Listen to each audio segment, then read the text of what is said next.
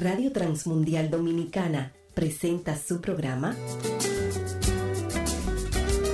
Viviendo la Palabra. Ahora con ustedes su anfitrión, Heyel Ortiz.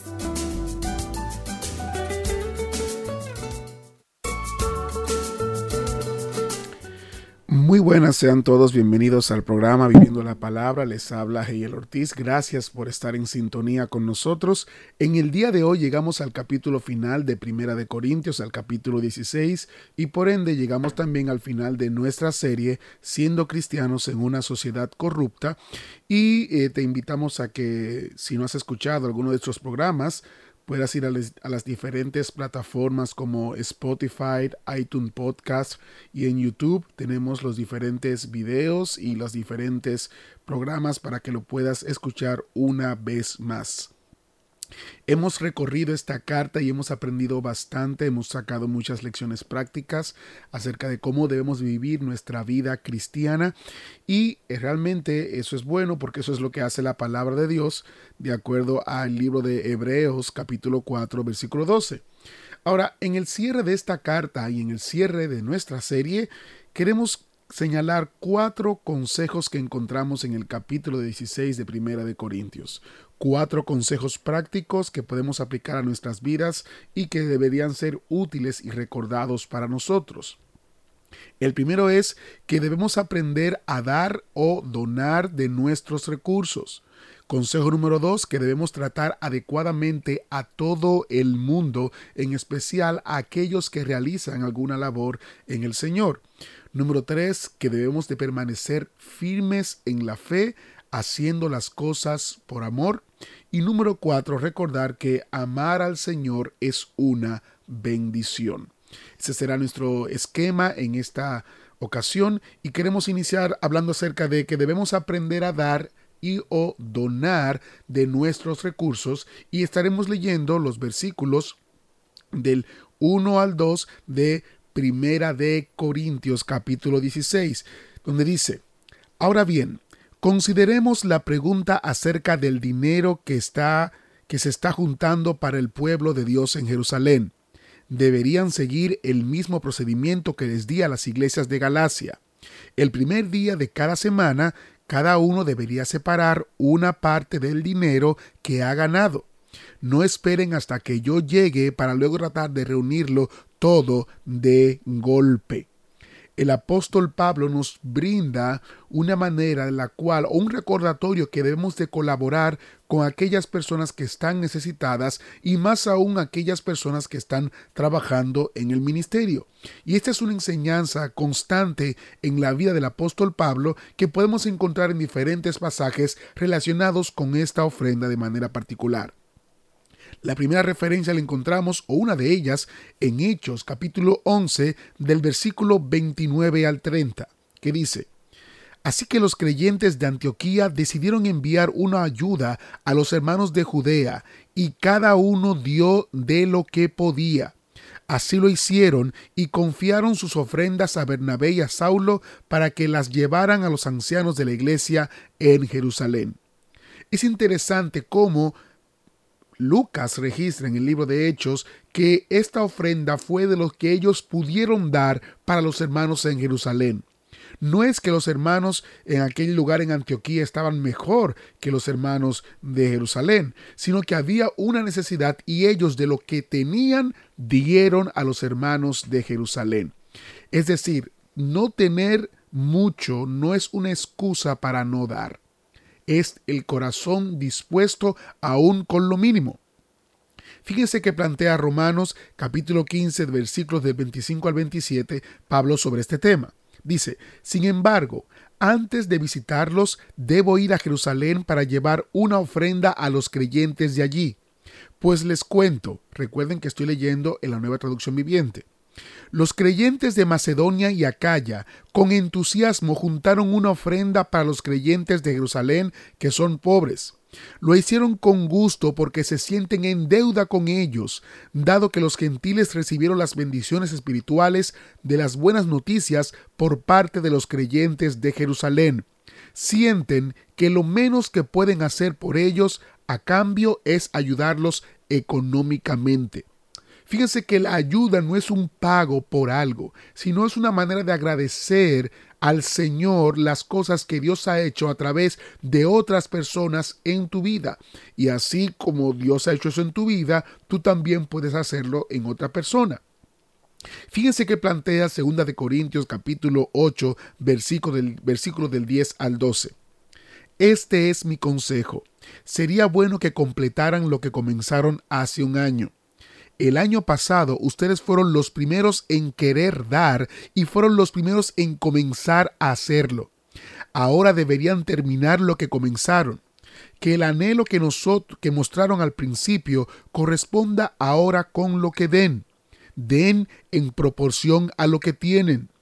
Todo lo que den es bien recibido si lo dan con entusiasmo. Y den según lo que tienen, no según lo que no tienen. Este es el consejo del apóstol Pablo, el que nos enseñó que sabe vivir en abundancia, en escasez. Nos está diciendo, ustedes se propusieron en su corazón hacerlo, ustedes se propusieron en su corazón dar o ayudar a algún ministerio, alguna persona, alguna obra. Háganlo de acuerdo a sus posibilidades. No den lo que no tienen. Pablo, Pablo no te está diciendo, vamos a hacer un intercambio. Tú das y recibes bendición. No, eso no es sino que la bendición está en tu poder dar y desprenderte de lo que tienes con tal de ayudar a otras personas en el Señor. La pregunta que surge es, ¿por qué debemos actuar así? Segunda de Corintios 8, 9 nos responde, nos dice, ustedes conocen la gracia generosa de nuestro Señor Jesucristo. Aunque era rico, por amor de ustedes se hizo pobre para que mediante su, mediante su pobreza pudiera hacerlos a ustedes ricos. ¿Qué está hablando Pablo aquí? ¿Que seremos ricos aquí en la tierra y que Cristo dejó de ser rico? No, está hablando de la gracia, está hablando del favor que Dios hizo. Cristo dejó todo, su reino y su gloria, para venir aquí a la tierra como sacrificio, y siendo sacrificio, dejándolo todo por amor, nos dio a nosotros herencia eterna con Él en gloria. De la misma manera, este sentir debe estar en nosotros, actuar de manera tal que lo que demos sea para glorificar al Señor, porque así es lo hizo. Debemos recordar que el dar es modelado por Cristo. El dar no es opcional.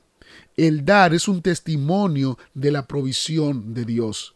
Es interesante que el mundo da para buenas obras. El mundo da para buenas causas.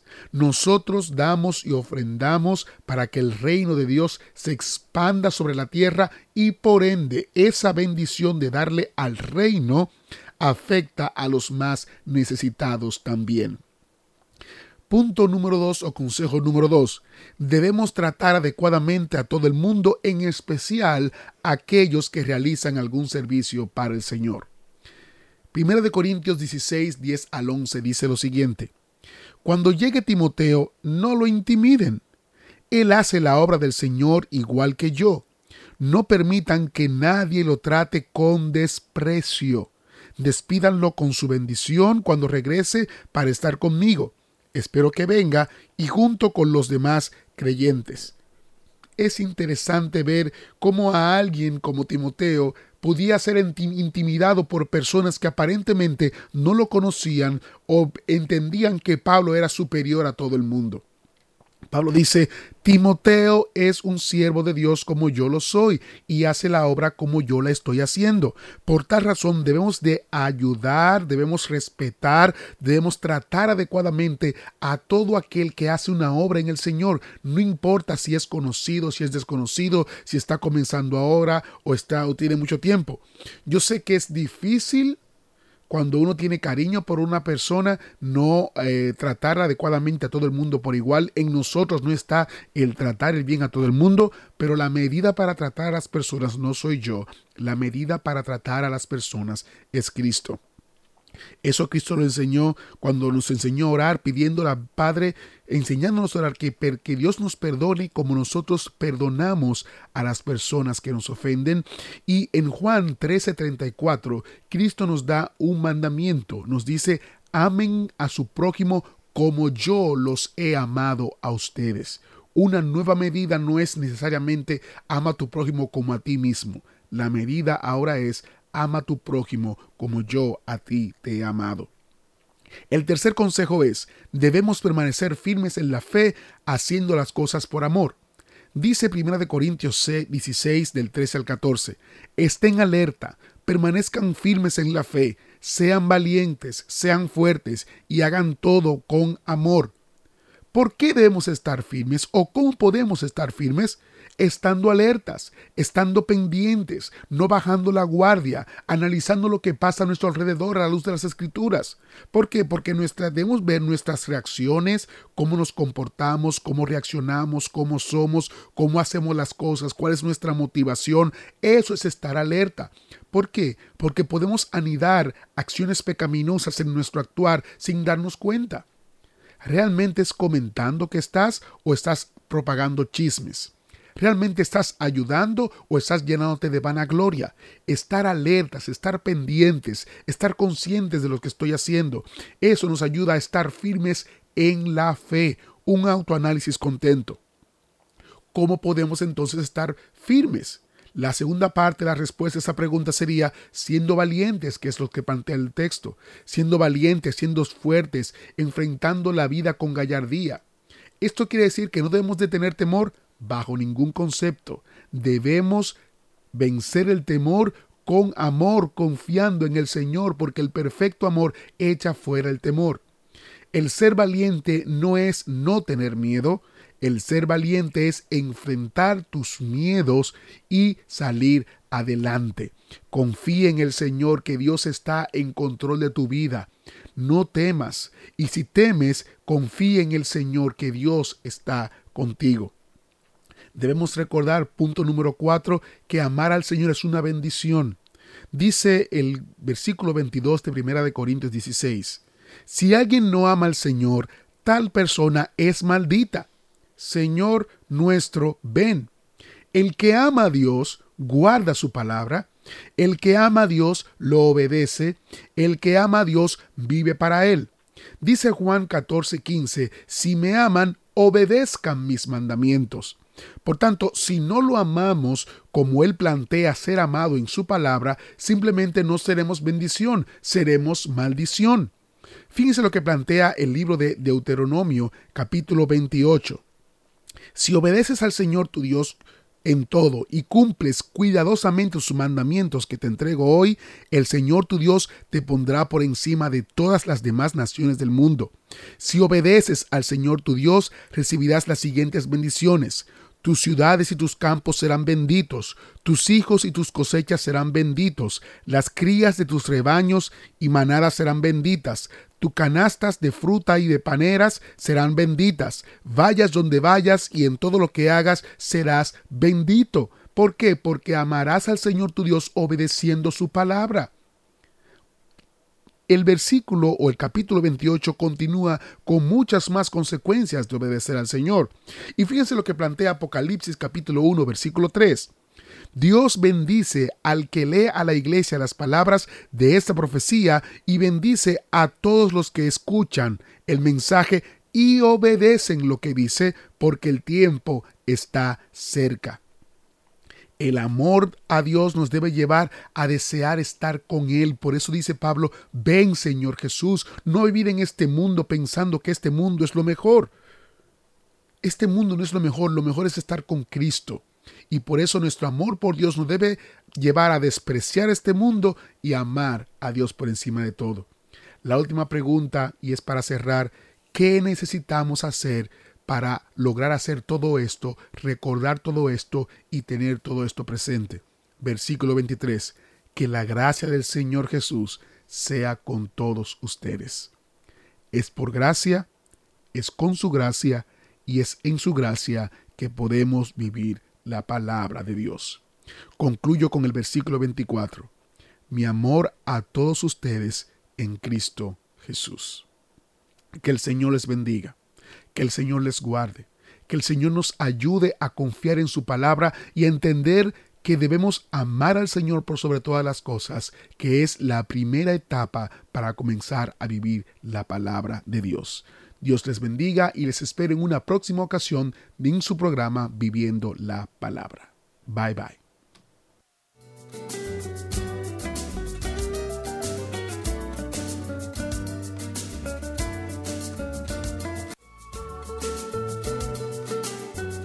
Radio Transmundial Dominicana presentó Viviendo la Palabra.